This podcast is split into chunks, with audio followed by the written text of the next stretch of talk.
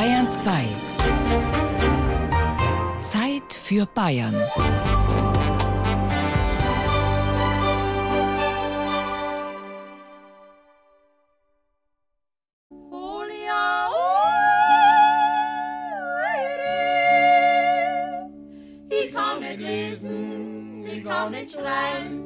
Hm, das sollten Sie schon können, wenn Sie unser bayerisches Büchermagazin in der folgenden Stunde interessieren soll. Bayern lesen. Ein bayerisches Büchermagazin. Also bitteschön gemütlich machen. Wir bieten Ihnen bei Bayern lesen wieder einen kleinen Überblick über die Produktion bayerischer Schriftsteller, Sachbuchautoren und Verlage. Rechtzeitig vor der Hauptbücherverschenkzeit, der Advents- und Weihnachtszeit halt. Und wie immer gibt's bei Bayern Lesen sieben Bücherkisten mit Neuerscheinungen aus den sieben bayerischen Regierungsbezirken, außerdem unterhaltsame Beiträge rund um Bücher, Verlage, Autoren. Ich kann nicht lesen, ich kann nicht schreiben. Also gut schreiben müssen Sie tatsächlich nicht können für unsere Sendung. Auf unserer Internetseite unter bayern2.de finden Sie eine ausführliche Liste mit allen Namen, Titeln, Preisen und sonstigen bibliografischen Daten. Papier und Bleistift können Sie also getrost lassen, wo Sie sind. Gehen wir's an. Sag mir, was du liest, und ich sag dir, wer du bist. Schatzkiste Oberpfalz. Liebe Oberpfälzerinnen und Oberpfälzer, Die Oberpfalz Mitte der 80er Jahre. Ein wütender Ministerpräsident Franz Josef Strauß wettert gegen die Atomkraftgegner. glauben Sie aber ja nicht, dass wir vor euch Anarchisten und Chaoten zurückweichen, wenn Sie einen Funken demokratischer Disziplin, einen Funken von menschlichem Anstand, einen Funken von normalen Verhaltensweisen hätten, da würden Sie jetzt Ihr Maul halten, statt versuchen, uns dauernd zu stören. Jahrelang tobt in Wackersdorf damals der Kampf gegen eine dort geplante atomare Wiederaufarbeitungsanlage, die WAA. Symbolfigur des WAA-Widerstands ist der damalige Schwandorfer Landrat Hans Schuirer. Ich sage immer, die WA ist von Anfang bis zum Ende ein einziges Lügenpaket gewesen. Und das ist manchmal nicht ganz äh, gerecht, wenn ich da so als der wichtigste Mann da dargestellt werde. Denn die wichtigsten Leute waren damals, das waren hauptsächlich Lehrer, Pfarrer, Wissenschaftler, die uns informiert haben über diese Gefährlichkeit dieser Anlage. Diesen vielen Köpfen des WAA-Widerstands hat der Fotograf Gerhard Götz ein Denkmal gesetzt. Als nebenberuflicher Zeitungsreporter und als Bundesgrenzschutzbeamter war er in den 80er Jahren auf beiden Seiten des Bauzauns unterwegs und er hat die Ereignisse mit seiner Kamera festgehalten. Zum 40. Jahrestag des Baustopps auf dem WAA-Gelände hat der Amberger Verlag Wilhelm die Fotoarbeiten von Götz in einem Band herausgegeben. Entstanden ist dabei eine einmalige Dokumentation über die Jahre des WAA-Widerstands. Und noch ein Blick zurück in die jüngere Oberpfälzer Geschichte. Der Musikjournalist, Blogger und Autor Bernie Meyer hat einen autobiografischen Roman über seine Studienzeit in Regensburg in den frühen 90er Jahren geschrieben. Mit Ein gemachter Mann, die lichtscheuen Studienjahre des Robert Blei, nimmt Meyer seine Leser mit auf eine ebenso humorvolle wie tiefsinnige Tour durch die Kneipen, Studenten und Musikszene in Regensburg vor 25 Jahren. Ein hochalkoholischer Lesegenuss für alle Regensburg-Romantiker und Langzeitstudenten. Und zum Schluss ein Reiseführer. An Orte der Stille in der Oberpfalz und im Bayerischen Wald führen uns Dietmar Bruckner und Heike Burkhardt. Die beiden Reiseautoren haben keine neuen, bisher unbekannten Ziele ausgewählt. Sie werfen lediglich einen anderen Blick auf altbekannte Sehenswürdigkeiten wie die Stiftsbibliothek in Waldsassen, die Amberger Glaskathedrale oder das Konzerthaus von Bleibach. Eben als Orte der Stille, die wir aufsuchen können, wenn uns nach Ruhe, Besinnlichkeit und Einkehr ist. Ein kleiner Reise- und Wanderführer, wie gemacht für die kommende Adventszeit.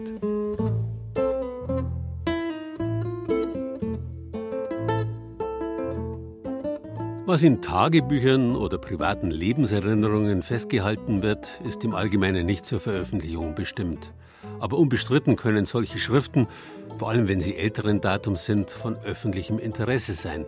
Das ist zum Beispiel der Fall beim Tagebuch der Münchner Müllerstochter Maria Walser, das der Volk Verlag in seiner Reihe Vergessenes Bayern herausgebracht hat.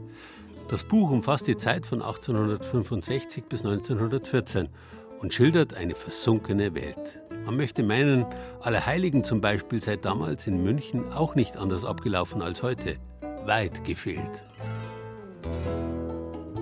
Außer Papas und meiner Großeltern Grab hatten wir noch einige entfernte Verwandte zu besuchen, die ich meist selbst nie gesehen und gekannt hatte. Das Unangenehme daran war nur, dass fast an jedem dieser Gräber auch eine Grabhüterin stand. Es war das fast eine eigene Gilde. Den Rosenkranz in der Hand schnatterten sie unaufhörlich und gedankenlos Gebete, dabei alle Vorübergehenden betrachtend und kritisierend. Kam man an ein solches Grab, wurde einem sofort berichtet, wer das Grab heute schon besucht hatte und wer noch nicht da war. Zum Beten kam man nicht. Am Schluss gab man der Hüterin 50 Pfennig oder eine Mark, je nach Verwandtschaftsgrad, und wusste dann ganz bestimmt, dass nun ein Urteil gefällt wird. Aber nicht bloß zahlreiche Anekdoten aus Alltagsleben und Brauchtum finden sich im Tagebuch der Maria Walser, Aufstieg und Fall einer großbürgerlichen Münchner Familie sind hier verknüpft mit der Geschichte der Stadt München, die sich in der Gründerzeit so einschneidend verändert hat wie niemals zuvor oder danach. Das Tagebuch der Maria Walser, illustriert mit zahlreichen historischen Fotos aus dem Münchner Stadtarchiv. Ein Lesegenuss.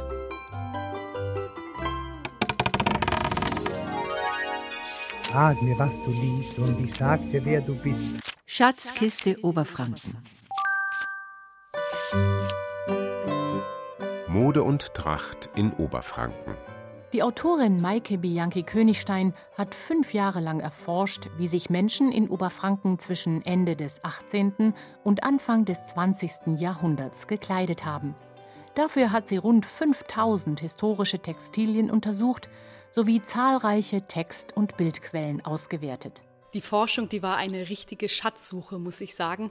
Wir waren in 17 verschiedenen Museen und auch bei Privatpersonen, die manchmal ganz überraschende Stücke in ihren Kellern oder auf Dachböden gefunden haben.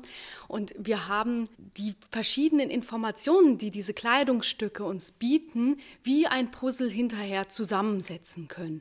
Herausgekommen ist dabei das wunderbare Buch Kleidungswirklichkeiten Mode und Tracht zwischen 1780 und 1910 in Oberfranken. Illustriert mit vielen Bildern und Fotos beschreibt Maike Bianchi Königstein die Kleidung von Frauen und Männern. Die Texte spiegeln die Begeisterung der Autorin für die Schönheit der Stücke wider. Vorsicht, jetzt wird es extrem gefährlich. Einen spannenden Kinderkrimi hat Mario Fesler geschrieben. Extrem gefährlich. Maus mit Mission. Der zehnjährige Max hat es nicht leicht. Seine Eltern kümmern sich mehr um ihre Arbeit als um ihn. Der einzige Lichtblick ist das Fußballtraining und seinen Opa Wunibald findet Max klasse. Der sorgt auch dafür, dass Max zu seinem elften Geburtstag endlich ein Haustier bekommt. Und was für eines! Juan, die Supermaus. Ralf Rebscher, Verleger des Bamberger Magellan Verlages, ist vom Stil seines Autors begeistert. Mario Fesler hat also den Deutschen Jugendliteraturpreis gewonnen, eben in der Kategorie Neue Talente. Ja, er ist frech, aber nicht zu frech. Er ist sehr humorvoll. Man kann sehr viel lachen, auch als Erwachsener übrigens. Zusammen mit zwei Kindern aus seiner Schule kommen Max und die Maus Juan den Machenschaften eines fiesen Unternehmers auf die Schliche. Die pfiffige Agentengeschichte eignet sich für Kinder zwischen 10 und 12 Jahren. Ein literarischer Gartenspaziergang. Sieben der schönsten Schlossgärten Deutschlands beschreibt Editha Weber in ihrem Buch Große Fürstinnen und ihre Gärten. Darunter auch den Garten der Wilhelmine von Bayreuth. Zunächst schildert sie ausführlich die verwandtschaftlichen Beziehungen Wilhelmines, bevor sie sich dem Garten der Eremitage widmet. Die Figuren und das Plätschern des Wassers mit seiner erfrischenden Kühle entführen den Geist an einem heißen Sommertag in südliche Gefilde. Für das an der Naturästhetik der Landschaft geschulte Auge der Spaziergängerin könnte die Empfindung südlicher Raffinesse kaum bezaubernder sein. Leider erfährt man nicht, welche Pflanzen dort gewachsen sind, welche Blumen dort geblüht haben. Wer sich für das Leben an deutschen Fürstenhäusern im 17. und 18. Jahrhundert interessiert, wird das Buch mit Gewinn lesen. Echte Gartenliebhaber hingegen sollten nicht zu viel erwarten.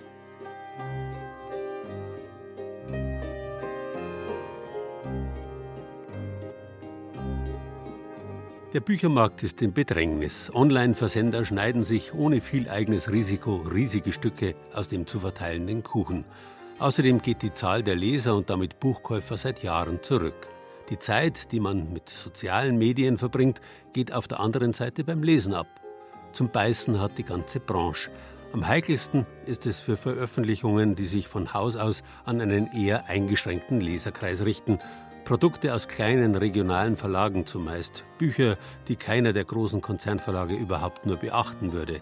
Zum Überleben helfen dann nur Idealismus und persönliches Engagement, so wie beim mittlerweile über 30 Jahre alten Lichtung Verlag in Viechtach. Dobschisch, Schloss Dobschisch, welch ein Ort!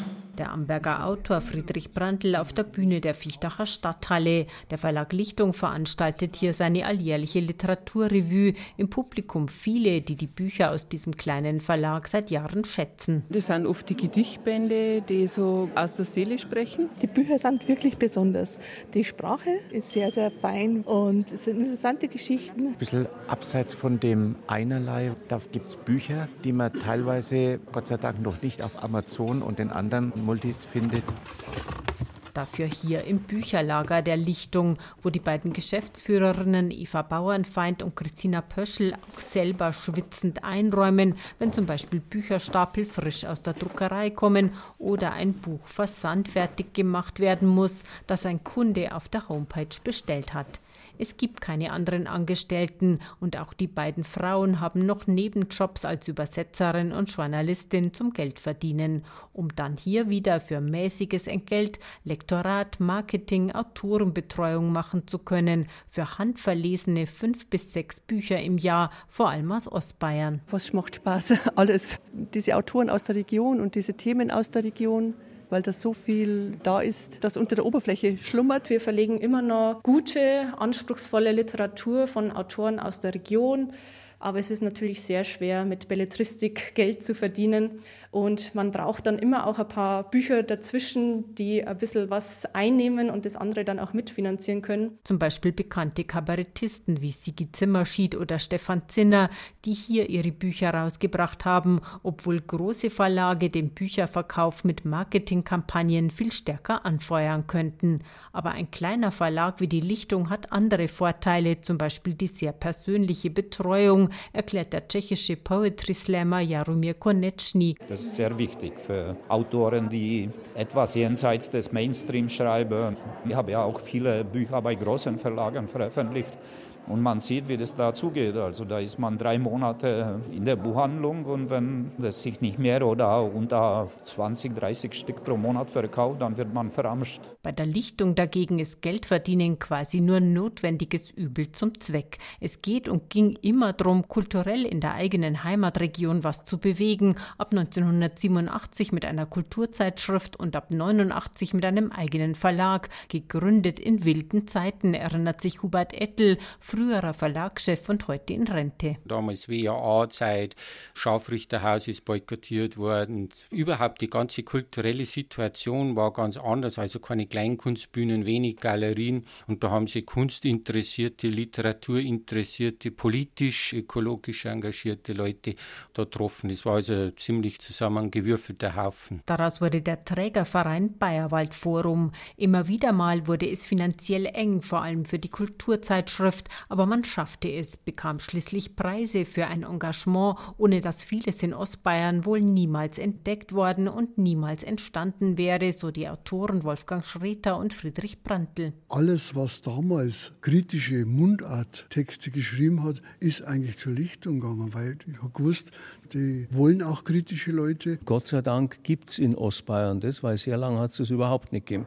Da war das wirklich von dieser Seite her literarisch eine Wüste. Die haben wirklich wirklich was möglich gemacht. Und zwar nicht nur im Bereich der Literatur oder des Textes, sondern auch im Bereich der Fotografie. Heute liegt Regionalliteratur auch bei den Großen im Bestsellerregal. Stichwort Heimatkrimis. Wäre das keine Verlockung? Könnte man machen, ja. Man könnte natürlich einen Regionalkrimi nach dem anderen auf den Markt werfen und könnte dann wahrscheinlich schon sehr gut davon leben. Aber da haben wir uns einfach dann dagegen entschieden vor ein paar Jahren. Das passt einfach nicht zur Lichtung. Wir haben von Anfang an den Anspruch, dass wir auch ein bisschen auf die Qualität schauen. Was bis heute immerhin 150 Bücher entstehen ließ. Der Verlag ist stabil und kann sich den Luxus kleiner, feiner Qualität hoffentlich noch lange weiterleisten.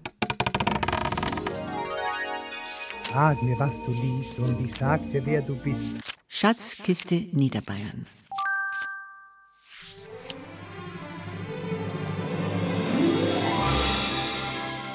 Nein, auf der Frankfurter Buchmesse hat man ihr den roten Teppich nicht ausgerollt. Dabei hätte sie ihn, zumindest in den Augen vieler ihrer Protagonisten, durchaus verdient. Helga Bauermann aus Straubing, denn sie hat ihr erstes Buch verfasst. Lassen Sie mich durch, ich bin Klofrau. Die Protagonisten sind die Jugendlichen in der Straubinger Diskothek, in der Helga Bauermann jeden Freitag und Samstag die Toiletten putzt. Anfangs fand sie die jungen Leute fast genauso widerlich wie ihre Hinterlassenschaften auf dem Klo. Die meinen wirklich, eine Klofrau wäre das Letzte. Aber dass ich denen ihren Dreck wegräume, das sehen die oft gar nicht.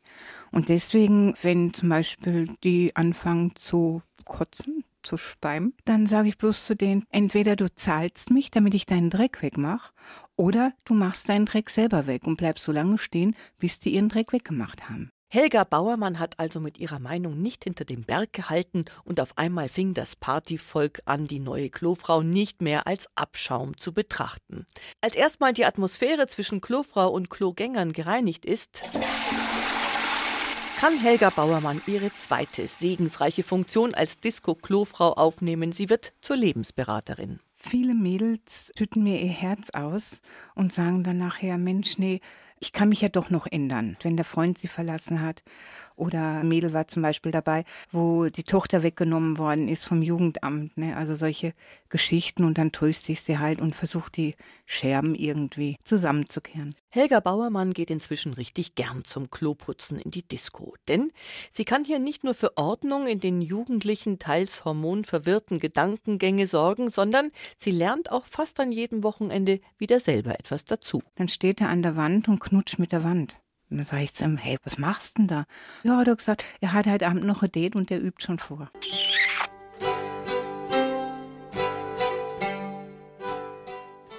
Wer war noch mal gleich Aventinus? Der aus Abensberg?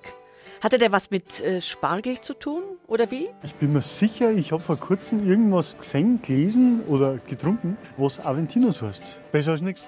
Aventinus war der bayerische Geschichtsschreiber überhaupt. Ein Universalgelehrter, wie er im Buch steht und mit großem Abstand der berühmteste Sohn seiner geliebten Heimatstadt Abensberg, wo er auch lang seinen Hauptwohnsitz hatte, bis er es da mit seiner religiös gesehen sehr freizügigen Gesinnung nicht mehr ausgehalten hat und in die freie Reichsstadt Regensburg geradezu geflüchtet ist.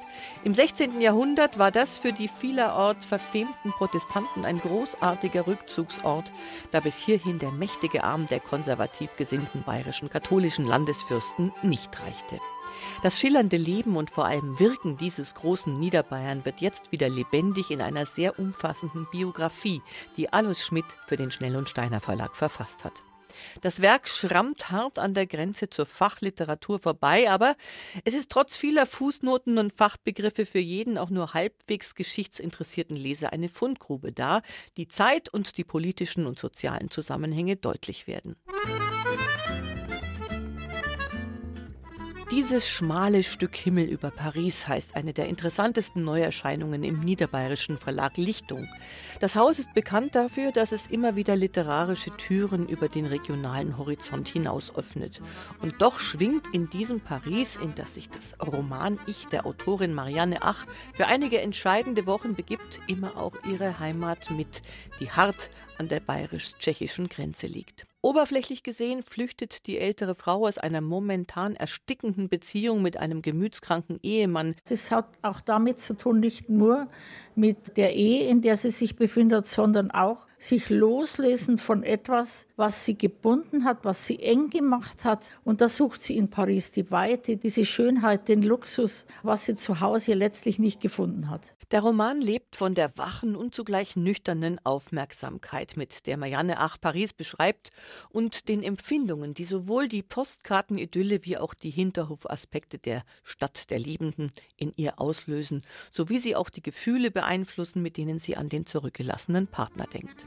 Die Erfahrung von Paris, seinen Geräuschen, Farben, Kunstwerken, Gerüchen, Geschmäckern, Menschen schütteln ihre Gefühlswelt kaleidoskopartig durcheinander und genauso, denn darum geht geht es im Roman unterschwellig auch immer mit, die zwiespältigen Beziehungen zur alten bayerischen Heimat auf dem kargen, aber vertrauten und so überschaubaren Dorf.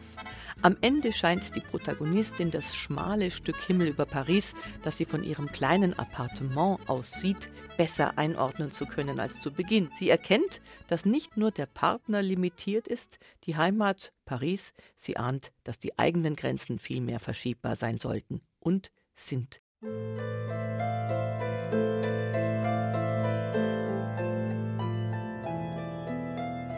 Wer sich für Bayern und seine Geschichte interessiert, der kommt an einem Objekt nicht vorbei, das zwar heute nicht mehr auf staatsbayerischem Grund aufbewahrt wird, aber wie kein zweites Höhen und Tiefen bayerischer Geschichte symbolisiert.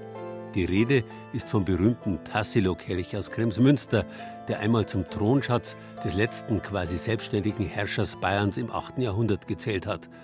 Herzogs Tassilo. Im Regensburger Schnell- und Steiner Verlag ist jetzt ein Sammelband zu den neuesten Forschungsergebnissen zur Geschichte, Archäologie und Kunst dieses Goldschmiedewerks aus dem frühen Mittelalter erschienen.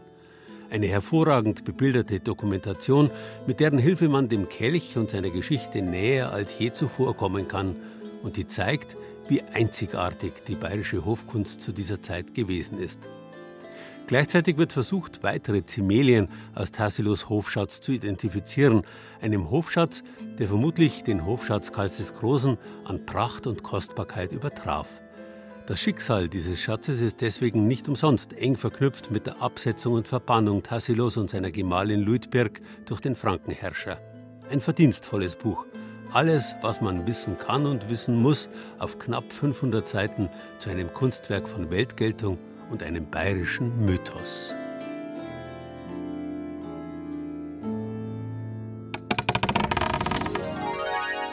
Frag mir, was du liest, und ich sag dir, wer du bist. Schatzkiste Schwaben.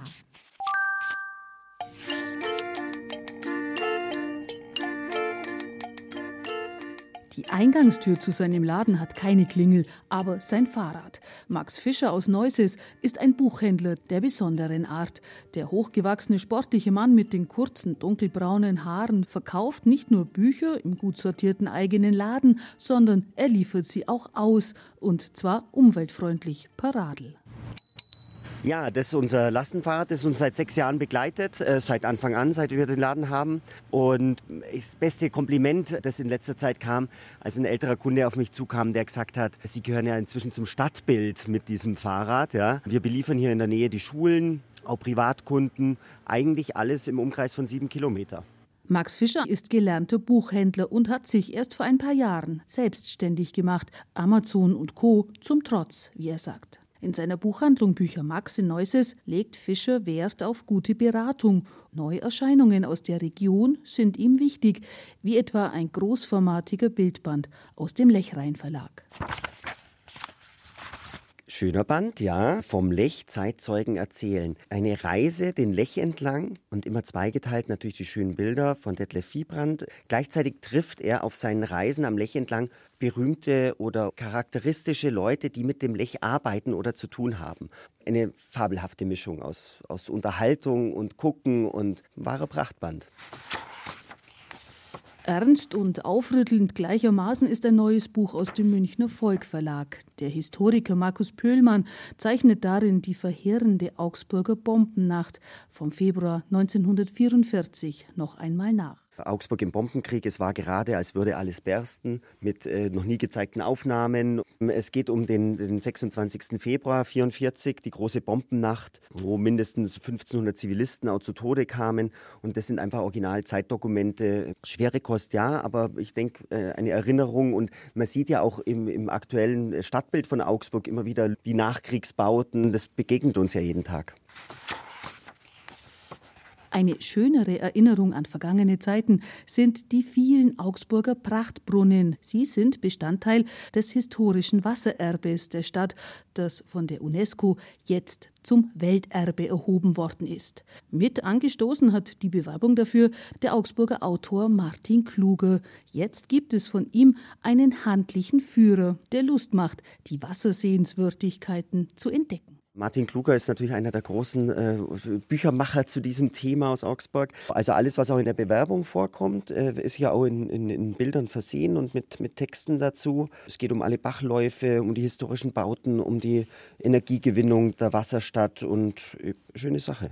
Damit die Kunden, auch die Autoren, gute Bücher kennenlernen, stehen beim Büchermax in Neuses auch regelmäßig Lesungen auf dem Programm. Zuletzt hat man den Michael Lichtwag-Aschoff da, seinem neuen Roman Der Sohn des Sauschneiders. Das ist ein regionaler Autor, der inzwischen auch etliche Buchpreise gewonnen hat, überregional bekannt ist.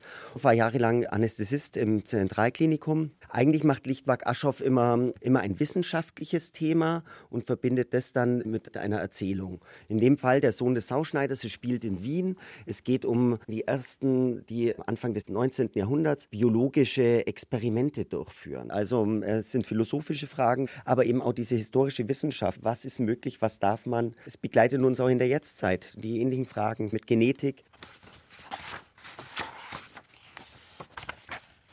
Ein richtiger Augenschmaus ist das neue Kinderbuch Der Holzfäller vom Siebentischwald aus dem Augsburger Wissner Verlag. Die Autorin Madeleine Christina Müller hat es selbst auch illustriert. Sie geht der Frage nach, wie der Siebentischwald, das Naherholungsgebiet für die Augsburger, eigentlich zu seinem Namen gekommen ist. Das ist inzwischen eine ganze Buchreihe beim Wissner Verlag in dem gleichen Format. Und jetzt geht es um den Holzfäller im Siebentischwald. Mich überzeugen da vor allem die kräftigen Farben. Ich mag es gern, wenn es auch richtig schön strahlt. Ja. Ich selber bin ja in der Nähe vom Siebentischwald aufgewachsen und das ist natürlich toll, wenn man das dann auch in Bilderbuchform seinen Kindern weitergeben kann.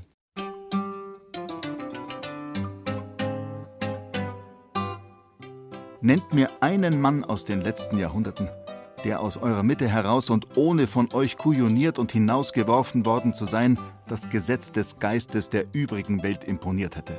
Nur einen, aber keinen Bierbrauer.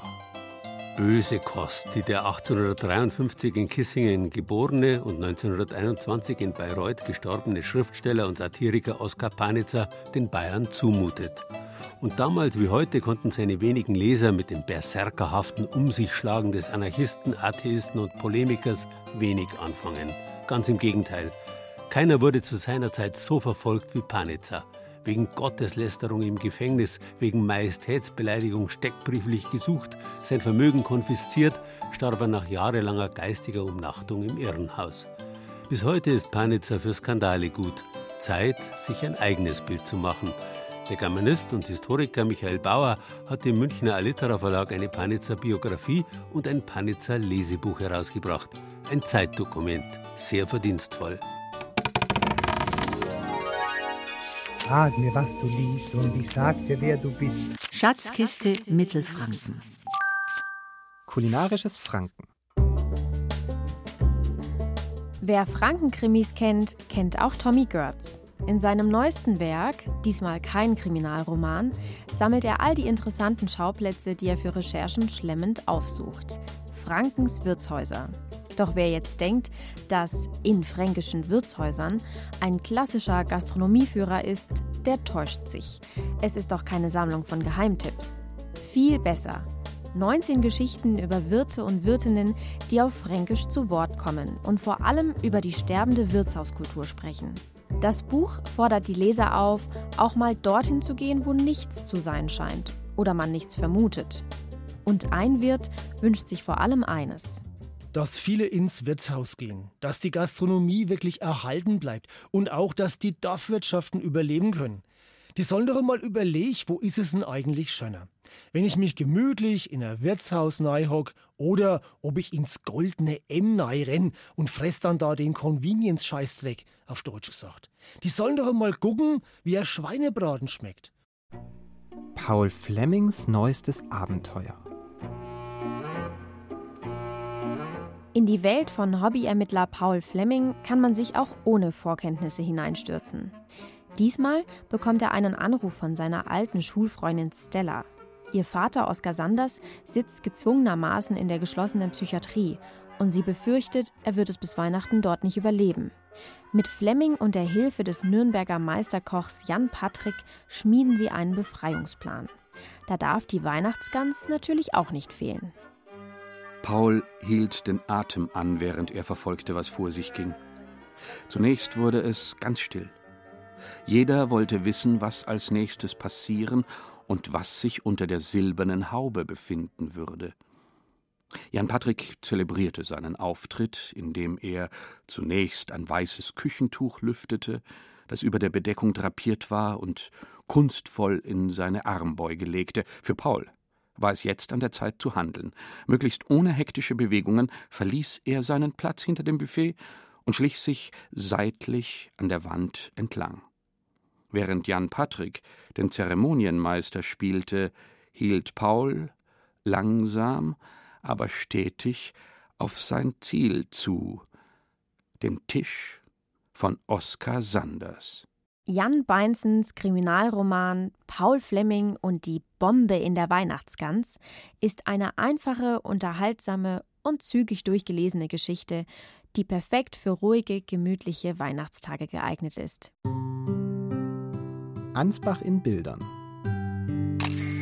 Sonnengelber, leicht orange gefärbter Himmel, Silhouetten von Kirchturmspitzen, weißer Nebel, Rauch steigt im Vordergrund aus den Schornsteinen der Häuser. Die historische Altstadt von Ansbach bei Sonnenaufgang im Frühherbst ist großflächig über zwei Seiten abgebildet. Michael Vogel hat mit dem Werk Ansbach seine zwei Leidenschaften vereint: das Fotografieren und das Schreiben. In eindrucksvollen, bezaubernden Fotografien wird Ansbach dargestellt. Die viertgrößte Stadt Mittelfrankens mit markgräflicher Vergangenheit wird von der Geschichte übers heutige Stadtleben bis hin zur internationalen Bachwoche porträtiert. Auf Deutsch, Englisch, Französisch und Italienisch schreibt Michael Vogel über Caspar Hausers Geheimnis, über imposante Baumdenkmäler in Franken, über historische Festspiele und vieles mehr. Eine Geschenkidee für alle, die Menschen nach Ansbach locken oder beim Schlendern einfach mal die Kamera zu Hause lassen wollen.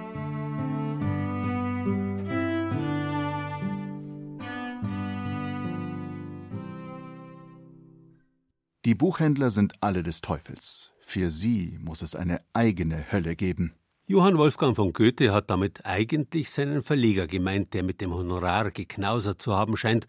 Früher einmal waren Verlag und Buchhandlung ja eins, wobei Goethe schon zu Lebzeiten der bestbezahlte Schriftsteller Deutschlands war, vielfacher Tantiemenmillionär. Aber auch sein Verleger und Buchhändler Cotta ist reich geworden. Seit 1659 existiert der Verlag, heute bekannt als Klett Cotta. Auch Korn und Berg in Nürnberg war die meiste Zeit Buchhandlung und Verlagshaus in einem. Heute ist die 1531 gegründete Buchhandlung die älteste noch bestehende in Deutschland. Am Nürnberger Hauptmarkt wird gerade der Christkindlesmarkt aufgebaut. Es ist laut und trubelig. Betritt man durch eine Glastür das Haus mit der Nummer 9, ein rosafarbenes vierstöckiges Gebäude mit steilem Giebel, dann wird es still. In gedämpftem Licht stehen in hohen Regalen knapp 40.000 Bücher. Die Inneneinrichtung samt Dürerpostern an der Decke erinnert weniger an eine Buchhandlung als an eine alte Bibliothek. Das ist so gewollt, sagt Geschäftsführer Gerhard Meyer. Mit vielen kleinen Lämpchen, mit einer Galerie, mit Regalen, die bis zur Decke reichen. Alles mit Nussbaumholz verkleidet. Also nicht von der Stange, wie man es normal findet, sondern es war wirklich äh, von dem Innenarchitekten geplant und gestaltet als klassische Bibliothek. Dass die Leute sich hier wohlfühlen. Längere Zeit einfach sich hier in dem Raum bewegen, Bücher anschauen und sich einfach mal inspirieren lassen für neue Lektüre. Schon seit 1531 kommen die Kunden auf der Suche nach neuer Lektüre zu Korn und Berg. Der Beruf des Buchhändlers war damals, gerade mal 80 Jahre nach Einführung des Buchdrucks, ein anderer als heute. Sie waren damals auch Verleger, haben Bücher auch verlegt und dann in der Messe in Frankfurt äh, mit anderen Verlegern getauscht. Und es war nicht wie heute so ein großes Sortiment, sondern eher ein kleines Sortiment. Bücher waren natürlich seit dem Zeitpunkt sehr, sehr teuer und nicht für die Allgemeinheit erschwinglich. Heute sind Bücher so mühelos zu bekommen wie noch nie. Die Konkurrenz im Internet macht auch Deutschlands ältester Buchhandlung zu schaffen. Korn und Berg reagiere darauf mit Qualität, sagt der Geschäftsführer. Der Buchladen ist ein Vollsortimenter mit Belletristik, Kinderbüchern, Sachbüchern, Kalendern und Reiseführern. Aber darüber hinaus ist es Gerhard Meyer wichtig, Kunst anzubieten. Dadurch, dass wir auch mit Nürnberger Künstlern zusammenarbeiten und versuchen auch uns ein bisschen so mit besonderen Objekten, von Kunst bis zum bibliophilen Buch, bis zur Vorzugsausgabe mit Grafiken von den anderen Buchen abzuheben, glaube ich schon, dass das uns gut in Zukunft führen kann und auch die Kundenresonanz ist bis jetzt sehr positiv.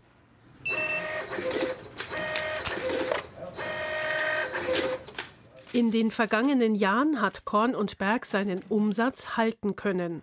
Für Geschäftsführer Meyer ein Erfolg. Eine Umsatzsteigerung, da ist er realistisch, sei im stationären Buchhandel kaum möglich. Der Laden lebt von Stammkunden und durch die Lage am Nürnberger Hauptmarkt von Touristen. Mir gefallen kleinere Buchhandlungen, Familienbetriebe. Das gefällt mir wesentlich besser als diese Riesenketten. Dann kriegt man auch eine persönliche Betreuung und die Leute wissen auch Bescheid, um was es geht. Und leider Gottes sagt man ja immer, dass die Computer der Tod des Buches sind, aber ich hoffe, dass das nicht der Fall sein wird. Das hofft auch Geschäftsführer Meyer. In knapp zwölf Jahren wird die Buchhandlung schließlich 500 Jahre alt. Eine große Verantwortung für die nächsten Jahre. Und natürlich ist klar, ich möchte nicht der sein, der zum Schluss die Lichter ausmacht hier.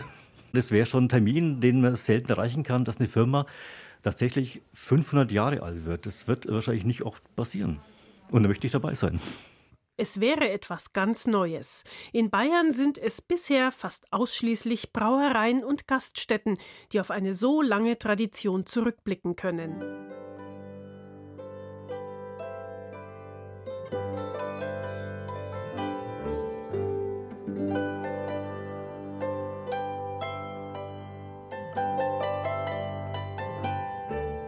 Ludwig II. war Bayerns Märchenkönig und seine Cousine Sissi, mit der er sich ja bestens verstanden hat, war die Märchenkaiserin. Mit Fug und Recht. Nicht nur hat sie selbst gern Märchen gehört und wiedererzählt, sie hat zahlreiche Märchengestalten verehrt und sich mit ihnen identifiziert. Mit der Elfenkönigin Titania aus dem Sommernachtstraum etwa. Im Hirn spukt mir ein Märchen wunderfein. Und in dem Märchen klingt ein feines Lied und in dem Liede lebt und webt und blüht ein wunderschönes, zartes Mägdelein. Hat sie sie gedichtet. Es ist das Verdienst des Münchner Autors Alfons Schweigert, die Märchenwelten der wohl berühmtesten österreichischen Kaiserin mit all den märchenhaften Gestalten und Orten, die sie schätzte, nachgezeichnet und mit den kaum bekannten Märchengedichten Sissis in einem schön ausgestatteten Buch unter dem Titel Märchen der Kaiserin Elisabeth versammelt zu haben. Auch die Isar war für Sissi ein märchenhafter Ort, den sie in einem Märchengedicht besingt. Wo duftend sich die Elsenblüten neigen zum grünen Strom, in Lunas Silberlicht, das gaukelnd auf des Baumes schlanken Zweigen bezaubernd sich zugleich im Wasser bricht.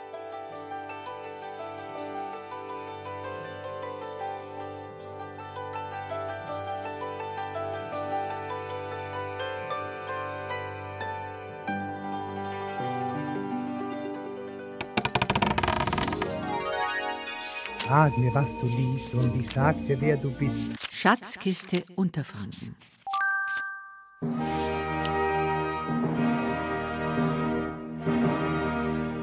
Meiningen ist eigentlich keine Stadt mit Theater, sondern ein Theater mit Stadt.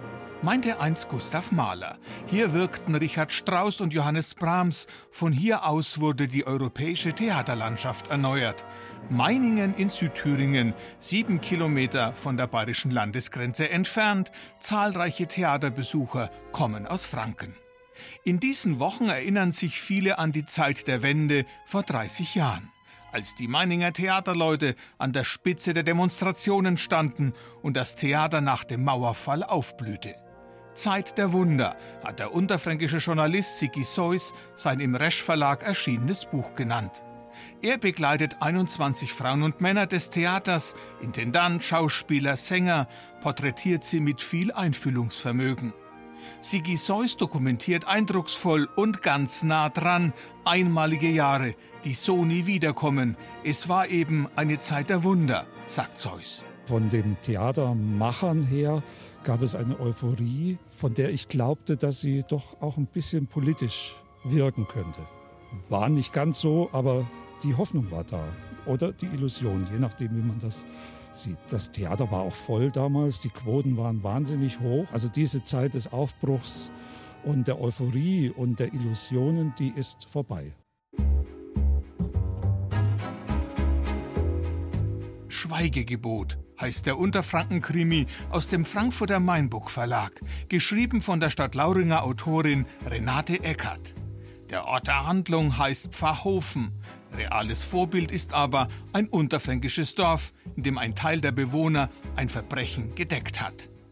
Allen mutigen Menschen, die trotzdem zur Aufdeckung beigetragen haben, widmet Renate Eckert ihr mutiges Buch, das mehr ist als noch ein Regionalkrimi. Schweigegebot ist auch ein Bekenntnis für einen Journalismus, der die Wahrheit sucht. Vorbild für den Journalisten ihres Buches war für Renate Eckert der Schweinfurter BR-Journalist Norbert Steiche. Ich habe gemerkt, wie sehr ihn das bedrückt hat und wie sehr ihn tatsächlich die Tatsache auch zu schaffen gemacht hat, dass er dann praktisch als derjenige hingestellt wird, der der Wahrheit wegen den Ortsfrieden praktisch gestört hat.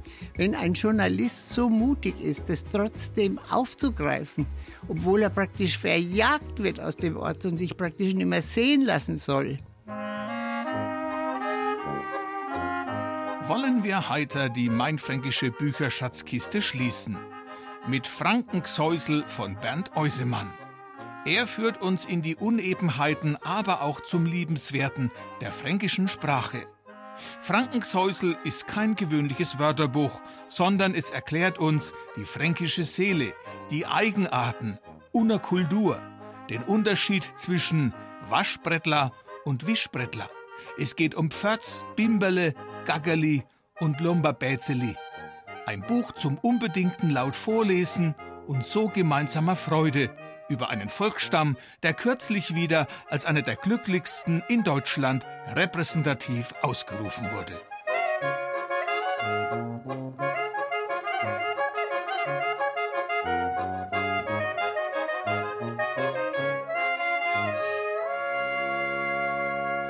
Mit Kaiserin Elisabeth von Österreich übrigens hat sich auch die Augsburger Historikerin Martha Schad vielfach beschäftigt.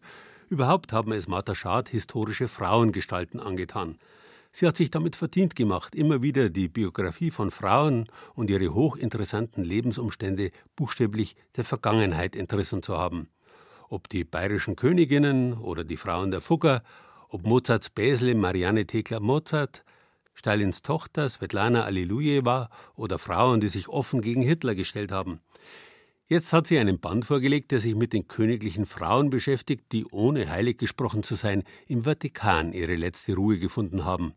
Unter dem Titel Die Päpste liebten sie zeichnet sie das Leben einer Mathilde von Tuscien, zu der der berühmte Kanossergang führte, genauso nach wie das der zum Katholizismus konvertierten Königin Christina von Schweden oder das der letzten katholischen Königin Englands, Maria Clementina Stuart, die ihr Land nie gesehen hat und dennoch hochgeehrt mit 32 Jahren im Petersdom beigesetzt wurde. Der legitime Erbe dieser Stuart-Königin ist übrigens der derzeitige Chef des Hauses Wittelsbach, Herzog Franz. Er wird von den königstreuen Jakobiten in Schottland als legitimer König Englands und Schottlands getoastet.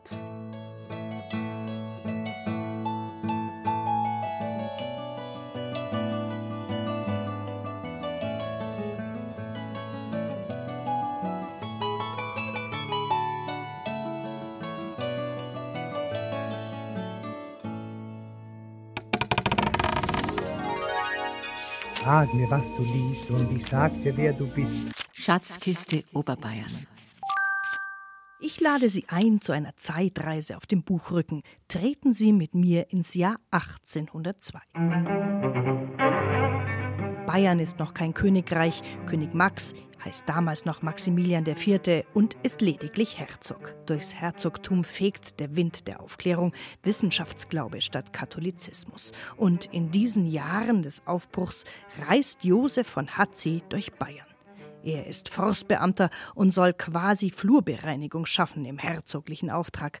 In neun Bänden und 4000 Seiten schrieb er nieder Statistische Aufschlüsse über das Herzogtum Bayern. 217 Jahre später gibt es das Beste aus seinen Betrachtungen als Buch. Realien aus der guten alten Zeit heißt es, erschienen im Erlanger Homunculus Verlag. Tobias Roth, ein junger Münchner Schriftsteller, hat den Hatzi wiederentdeckt. Als er über seine Heimat Trudering bei München recherchiert hat, entdeckt er in einem Jubiläumsband aus den 70er Jahren einen Text von Hatzi und ist begeistert. Und da stand dann, vorzüglich hässlich ist der Anblick der Gegend gegen Trudering und die Wasserburger Straße hin. Und das hat mir so imponiert, diese, diese krasse Negativität, also die so absolut nicht beschönigt, was da ist und beschreibt dann auch, wie, wie arm die Leute sind und ihr Elend versuchen sie durch Heiraten zu vergessen und stürzen dadurch in ein noch tieferes. Und ab dem Moment war ich dann total gefesselt und habe nachgeschlagen, wer ist dieser Mensch, weil der hat sie wirklich auch schreiben kann und weil das wirklich ein total eigenwilliger, schrulliger Stil ist, so halb Notat, halb Diktat. Hatzi nimmt eben kein Blatt vor den Mund. Schonungslos beschreibt er die Zustände in Bayern. In Tegernsee vergeht kein Jahr, wo nicht wenigstens ein Hof abbrennt und Rettungsanstalten finden sich nirgends vor.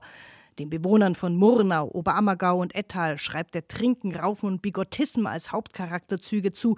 Und in Traunstein sind laut seinen Statistiken unter zehn Gestorbenen vier, die kein ganzes Jahr gelebt haben. Überhaupt fehlt es überall in Bayern an Erziehungsanstalten, also an Schulen für die Kinder, so Tobias Roth. Die haben mal früh gearbeitet. Das beschreibt er ja auch, dass die, äh, dass die Eltern quasi zwei Hauptgründe haben, ihre Kinder nicht in die Schule zu schicken. Das eine ist Angst vor Ketzerei und das andere ist die fehlende Arbeitskraft dieser Kinder und es kostet halt auch noch Geld. Die Rentämter München, Burghausen, Straubing und Landshut hat Tobias Roth herausgesucht für sein Buch. Die meisten Kommunen werden sich darin wiederfinden und ein Vorwort von Roth, das teilweise richtig poetisch geschrieben ist, über das Leben von Josef von Hatzi.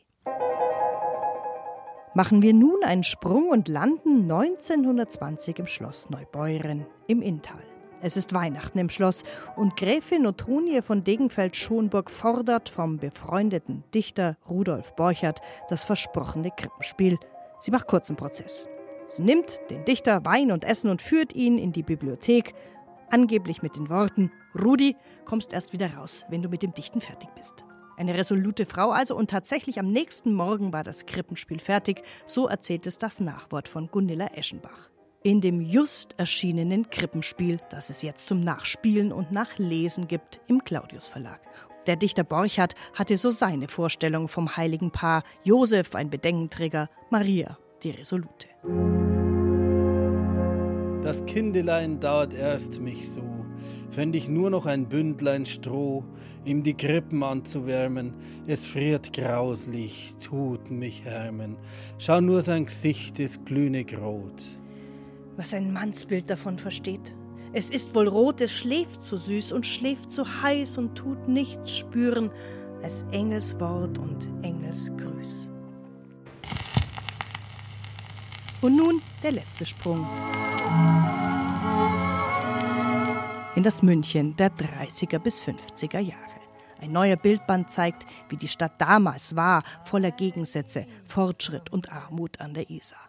Gerhard Grabsdorf ist geborener Münchner und hat vor rund zehn Jahren die Fotografien seines Großvaters entdeckt. Die Bilder waren bei meinem Vater im Kleiderschrank versteckt.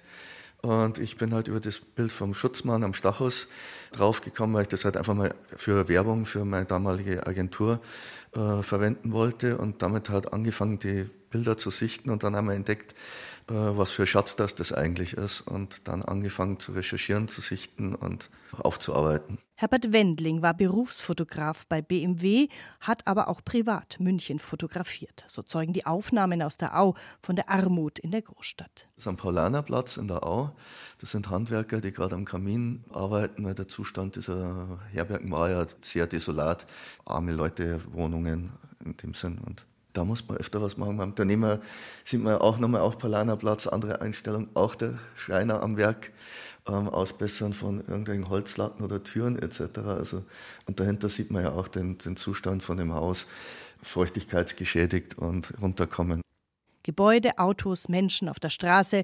Die Fotos zeigen den Alltag der Stadt und sind zudem Zeitzeugen. Wie zum Beispiel die Kirche St. Johann Baptist in Heidhausen vor dem Krieg ausgesehen hat. Danach wurde sie nämlich nur noch vereinfacht wieder aufgebaut. Auch die NS-Zeit klammert das Buch nicht aus. Beängstigend wirken die Aufmärsche am Königsplatz, verstörend normal die Fotos der Hitlerjugend. Nach dem Krieg werden die Fotos farbig, aber sie zeigen auch Ruinen. Gerhard Grabsdorf hat aus den Tausenden von Abzügen die 100 besten rausgesucht und Daten und Orte recherchiert. Bei dem Bild äh, bin ich dann über eine Internetumfrage draufgekommen, bei ein paar anderen Bildern auch. Ansonsten hilft eigentlich nur nachlaufen oder durch die Stadt laufen und schauen, wo passt's. Das Stück Zeitgeschichte erscheint zwar erst Ende Januar im Volk Verlag, wer aber ein Weihnachtsgeschenk braucht. In der Galerie von Grabsdorf in München in der Aventinstraße gibt es Abzüge zu kaufen und bereits einen Kalender im Selbstverlag. Nun liegt es an Ihnen, wie weit Sie in der Zeit zurückreisen möchten beim Lesen.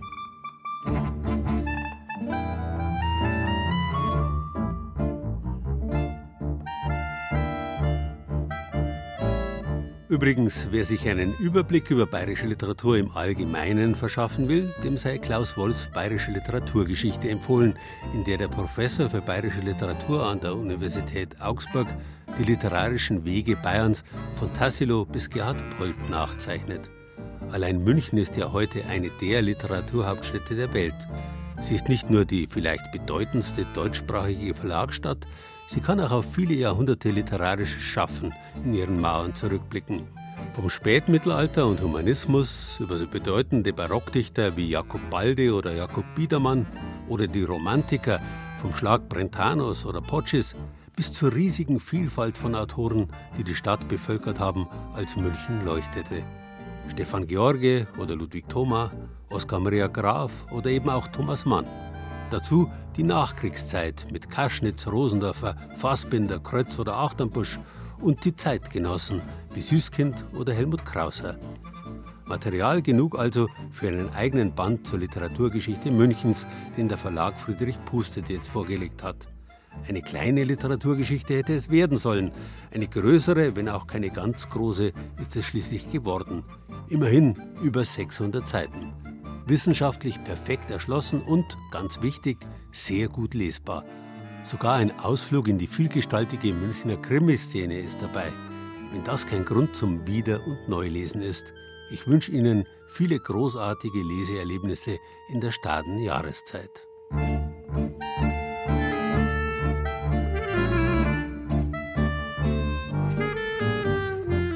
Das war Bayern lesen eine bayerische Bücherschau vor Weihnachten mit Gerald Huber. Die Buchbesprechungen in den Bücherschatzkisten für die einzelnen Regierungsbezirke machten Tanja Palamkote, Tanja Gronde, Eberhard Schellenberger, Uli Scherr, Susanne Rosbach, Barbara Leinfelder und Angelika Schüdel.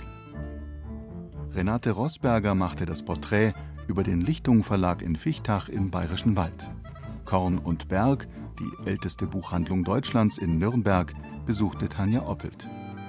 Alle in dieser Sendung besprochenen Bücher finden Sie zusammen mit sämtlichen wichtigen Angaben und Preisen und der ganzen Sendung zum Nachhören auf unserer Zeit für Bayern Internetseite unter bayern2.de. Ton und Technik Robin Ault, Redaktion Gerald Huber.